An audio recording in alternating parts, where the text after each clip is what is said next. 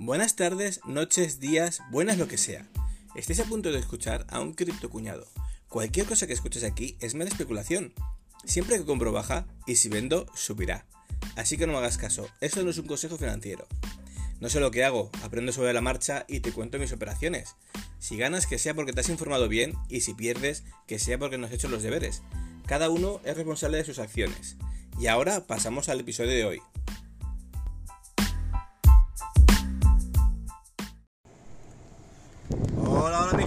Estamos? Espero que estemos todos muy bien. Hace bastante que no hablo con vosotros. Un momentito voy a arrancar el coche, salgo y sigo contando. Nada, hace mucho que no, no hablo con vosotros. Estaba un poco liado, ya lo sabéis. Eh, estoy ahora, pues nada, haciendo entrevistas, buscando faena, con eso que ya terminé, ya soy un licenciado, ya más licenciado, y poco más. Estoy haciendo muchas entrevistas, muchas pruebas, pero bueno, como ahora es verano, hasta septiembre no, no tendré demasiadas respuestas. Pero bien, poco a poco. El tema está en que sí, seré un junior de 40 años, pero bueno, ahí a, tope, a disfrutar de la vida. Nada, eh, también llevo un par de semanas que estoy mirando, estoy porque eh, nos están comentando a mi mujer y a mí, nada, un familiar que en vida quiere hacer una donación, nos quiere donar una, unas viviendas y eso, para dejarlo ya todo atado y bien atado, como dijo un tío que era un dictador aquí en España. Pues nada, quiere dejarlo atado, bien atado, entonces nos quiere hacer una, una donación de viviendas y bueno, un 5000 también, ahí, uff, tracción trasera a tope. Esto va a ser guaca. A los clásicos voy a ir yo, a los rallies. Eh, nada, el tema está en eso. Nos queda hacer esa donación. Y tengo en la duda, tengo en la duda que no sé qué hacer, no sé qué hacer, porque claro, cuando tenga esa donación, bueno, evidentemente, hasta que la persona no, no fallezca dentro de muchísimos años, pero bueno, eh, el usufructo eh, se lo vamos a dejar a, él. No vamos a el usufructo yo no lo quiero. Aparte luego porque si no en Hacienda también eh, te lo cuentan como que lo tienes alquilado tal y te imputan unas rentas, pero al no al no tener el usufructo tú y tenerlo la, la persona que, reside y eso, pues no tienes tu afectación en tu renta. Cosas de, de, la, Hacienda Española no puedes tener a tu hijo o a tu padre o a tu abuelo en una vivienda de tu propiedad gratis porque te afectan unas rentas, a no ser que tenga el usufructo. Y aún así no somos tal tema exacto, pero bueno, más o menos es eso. Hay cosas de que te roban, te roban y te roban y te vuelven a robar. Pero bien. No, el tema está en eso, que estoy planteándome no sé qué hacer, no sé qué hacer porque a lo mejor lo tal, todo tal y como está, se paga el IBI todos los años y poco más y fuera. Pero me planteo, me planteo hacer una pignoración sobre las viviendas, porque aunque no tengas el usufructo, lo que es la nueva propiedad sí que la, sí que la tendríamos. Y me planteo eso, hacer una pignoración. Una pignoración de la vivienda es que vas al banco, te, hacen un préstamo eh, con valor de, de un, importe y te lo dan asociado a, una, a un activo. Un activo en este caso sería eh, unas viviendas.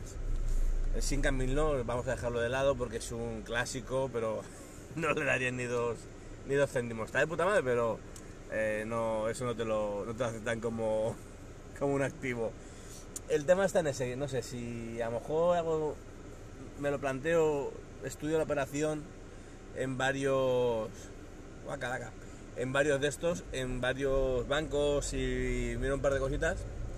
Y si veo algo que me puede resultar interesante, con un interés evidentemente fijo, fijo, me da igual que sea más caro, que sea más barato, me da igual.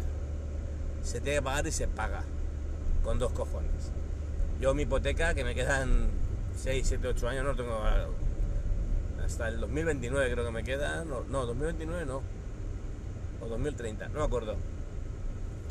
Eh, 2029-2030, unos 6, 7 años me quedan. Eh, yo me la cogía tipo fijo. Me decían, ¿estás loco? Yo decía, sí, sí, pero yo quiero una cosa, quiero tranquilidad. Yo no tengo la cabeza como para estar calentándome de que, ay, es que sube, es que sube un 2%, me quitan mil euros más, es que no sé qué, ay, que no puedo pagar la hipoteca, me quitan la casa. Me quedo en el paro, cobro un paro de mil euros y mi hipoteca son 800, me la han subido. Mm, fijo, todo tiene solución, se llama interés fijo. Yo hay gente que se lo dije en su momento, hace 2-3 años, me decían que estaba loco, que se iban a coger la hipoteca de interés variable.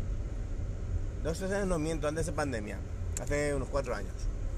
Y joder, cómo pasa el tiempo. Y resulta de que ahora, ¡ay, es que me han subido mucho! Es que nada me avisaron, es que... Digo, Tete, sí, sí, yo te avisé. El tío Javi te avisó. Pero bueno. No, luego bajará dentro de, de dos, tres años bajará, ya, ya, pero tú mientras ahí, taca, taca, que casi no puedes ni pagar. El comer, mmm, recortadito, porque está todo muy caro y encima tan subido de hipoteca un cojón, pero no pasa nada. A lo que íbamos. Eh, no sé si hacer eso, eh, hacer una pignoración de, con los activos y pillarme un, una vivienda aquí en Valencia, en un barrio de un trabajador, con ascensor, lo que buscan todos los inversores de un segundo con ascensor o un primero sin ascensor, con ascensor, con terracita, tal, de unos 60-70 metros, que no haya, no haya, que reformar demasiado y que sean unos 60, 70, 80 mil euros. Sería algo idóneo, pero bueno, seamos realistas, eso no va a pasar. Eso, eso es un unicornio que te venden en, en YouTube para, que para vender cursos.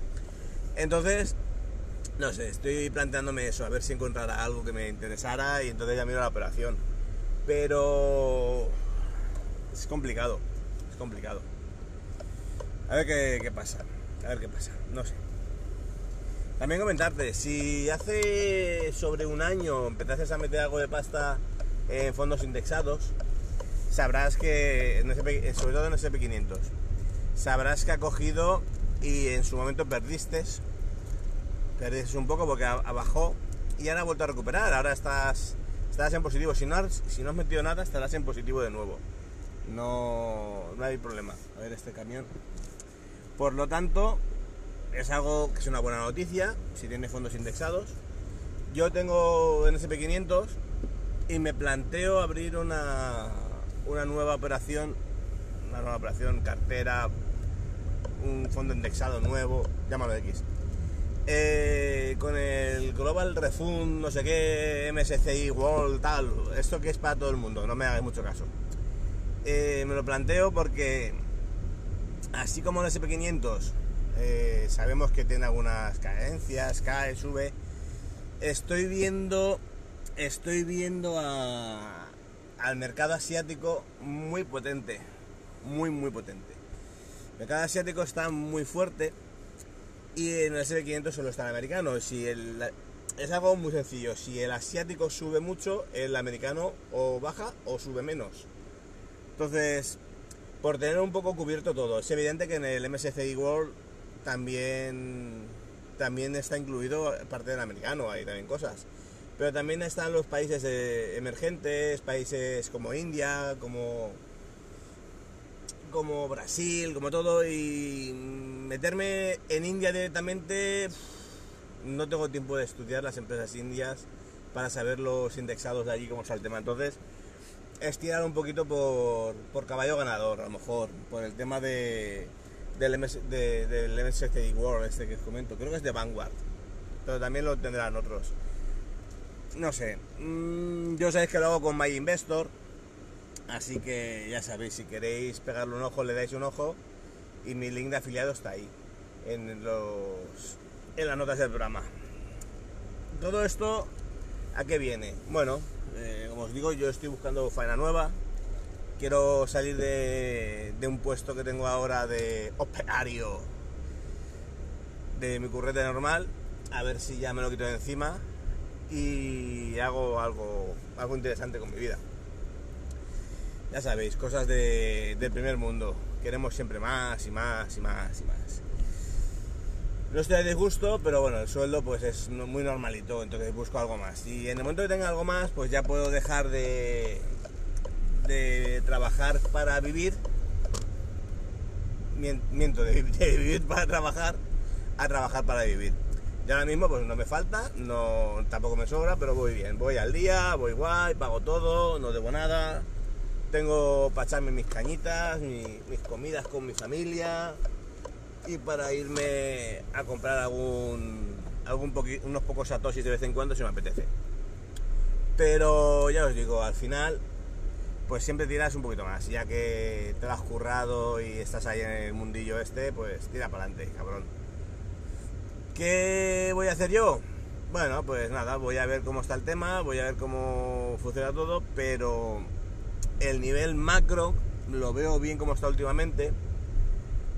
Y veo que es una oportunidad de, de estudiarlo a fondo, porque ya os digo, mm, yo estoy muy raro, estoy muy rancio ahora mismo porque veo, veo de que aunque el nivel macroeconómico que se ve, que las empresas, los índices eh, están bien, están en positivo, está todo guay, no veo de que sea algo a largo plazo mm, escalable, no veo que sin una caída podamos continuar.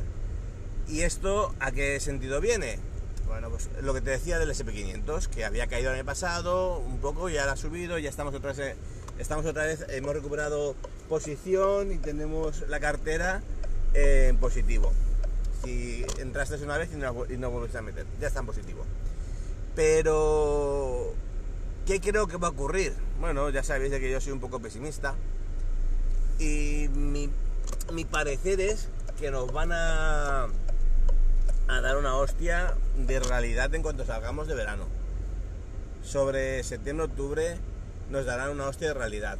¿Por qué os digo esto? Bueno, sabemos de que hay muchas cosas que no están bien en el mundo, muchos problemas.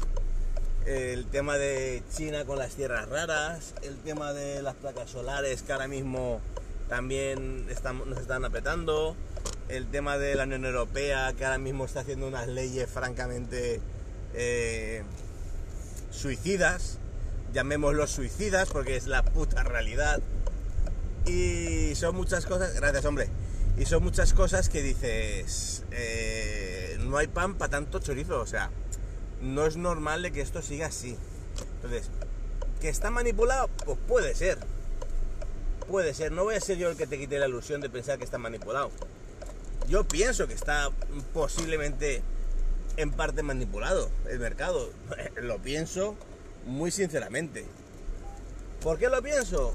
Pues lo que te estoy diciendo, no veo de que el mercado esté tan saneado como para tener estos valores, como para tener estas recuperaciones, como para tener estas ganancias. Entonces, ¿yo qué voy a hacer? Pues mira, te cuento lo que yo voy a hacer. Yo en el momento que vea que en septiembre la cosa remonta, que cambio de trabajo, porque mi intención es septiembre-octubre ya empezar un sitio nuevo, sí o sí, voy a quemar los teletrabajos, Valencia, las consultoras, todo, para meterme en algo nuevo. Espero, luego a lo mejor llegan y me dicen, no, no, tú no, viejo, o por feo, pero voy a intentarlo por todos los medios. En el momento que tenga eso, que ya me sobrepasta para meter, porque ahora mismo sí tengo, pero no, no quiero meter más. Yo ahora mismo lo que tengo metido ya es lo que me sobra.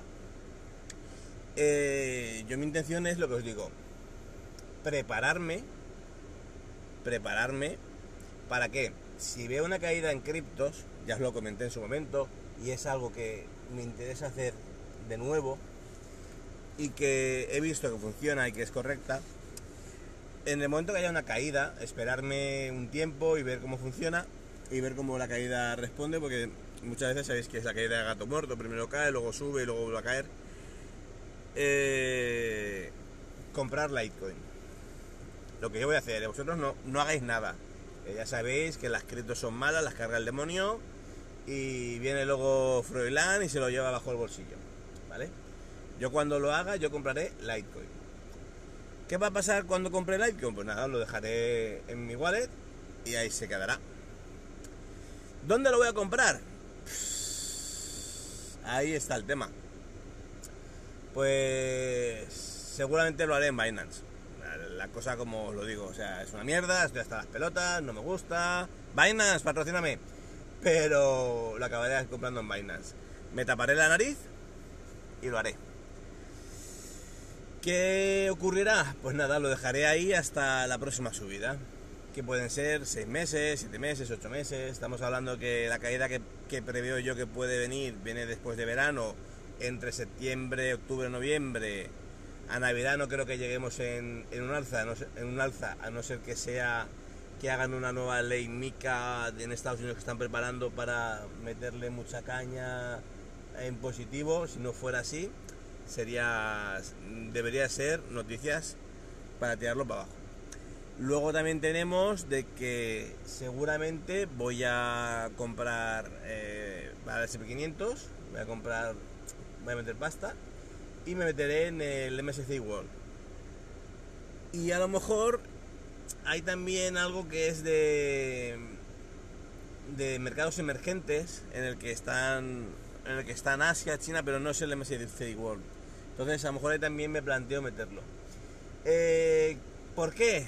¿Por qué voy a hacer esto? Nada, mira, te comento. Eh, tema de, de criptos. Si tú compras y no lo cambias, no pagas impuestos. Lo declaras como que lo tienes cuando sacan el 721 o la regulación que saquen y ya está. No tienes que pagar nada.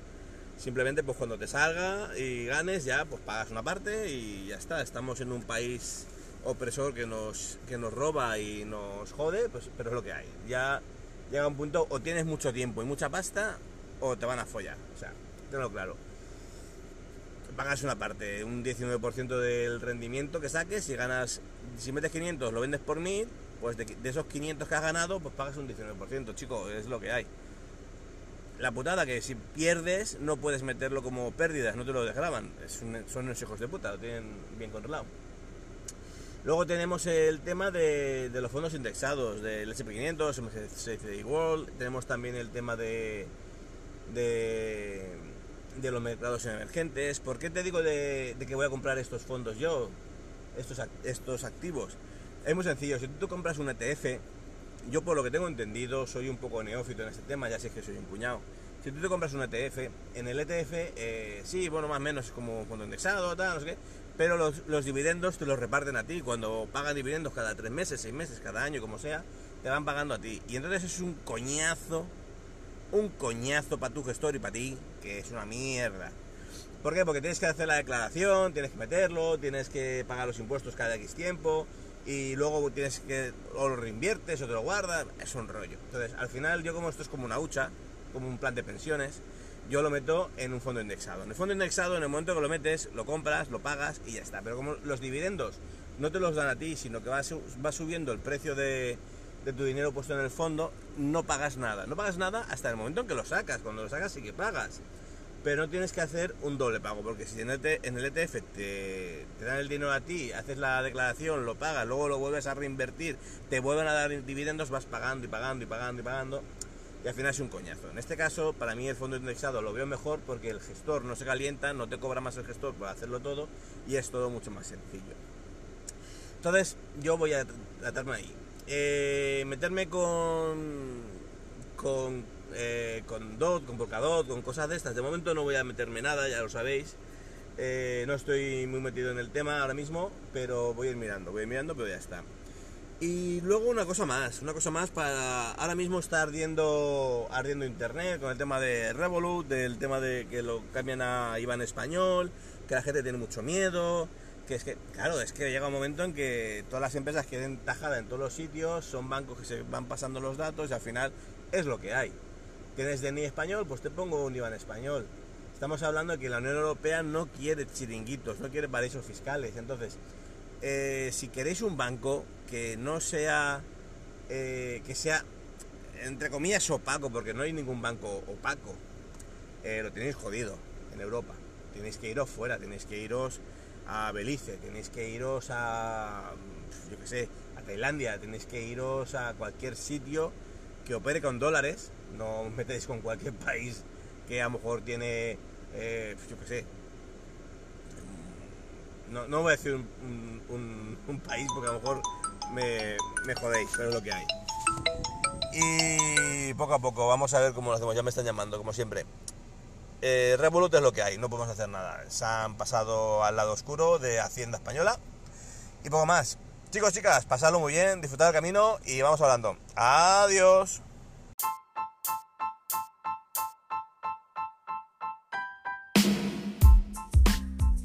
Si has llegado hasta aquí, muchas gracias por tu tiempo. Has estado escuchando el podcast de Cripto Cuñado de J. Blasco. Si tienes cualquier duda o quieres alguna aclaración, puedes ponerte en contacto conmigo en Twitter en arroba con cada. Muchas gracias de nuevo por tu tiempo y nos escuchamos en los siguientes episodios. Adiós.